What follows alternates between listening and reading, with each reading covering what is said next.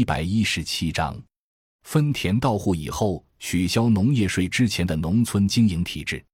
分田到户以后，农村实行以家庭承包为基础、统分结合的双层经营体制。农民交够国家的，留足集体的，剩下都是自己的。因为农民有了剩余索取权，生产积极性大幅度提高，在很短时期内，农业产出大幅度增加，农民收入快速增长，农村出现了一片繁荣景象。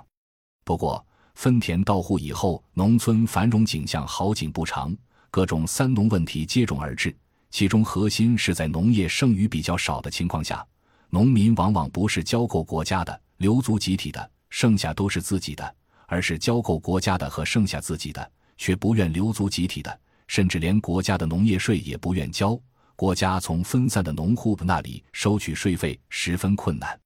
为了调动乡村干部协税积极性，地方政府普遍默许乡村干部搭车的收费，结果。到了二十世纪八十年代末，三农形势大幅度恶化，三农工作成为党和国家不得不重新重视的重中之重的工作。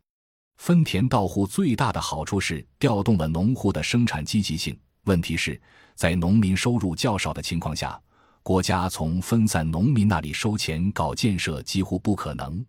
分田到户后不久，国家还无力为农村提供大量财政资源。就不得不强制向农民收取税费，从而引发严重的“三农”问题。结果就是，一方面税费收取困难，一方面各种社会事业建设发生了倒退，典型的如医疗、教育、文化事业，而农村水利等基础设施建设就更是停止了很多年。而且，在农村耕地有限、劳多地少的情况下，农户生产积极性的提高，产生了大量农村剩余劳动力。这些剩余劳动力无所事事，也无法被组织起来，从而出现了十亿人民九亿麻的现象。从分田到户以后到取消农业税之前，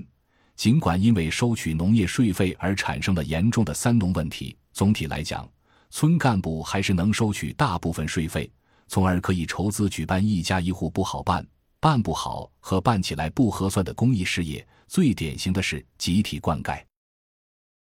感谢您的收听，本集已经播讲完毕。喜欢请订阅专辑，关注主播主页，更多精彩内容等着你。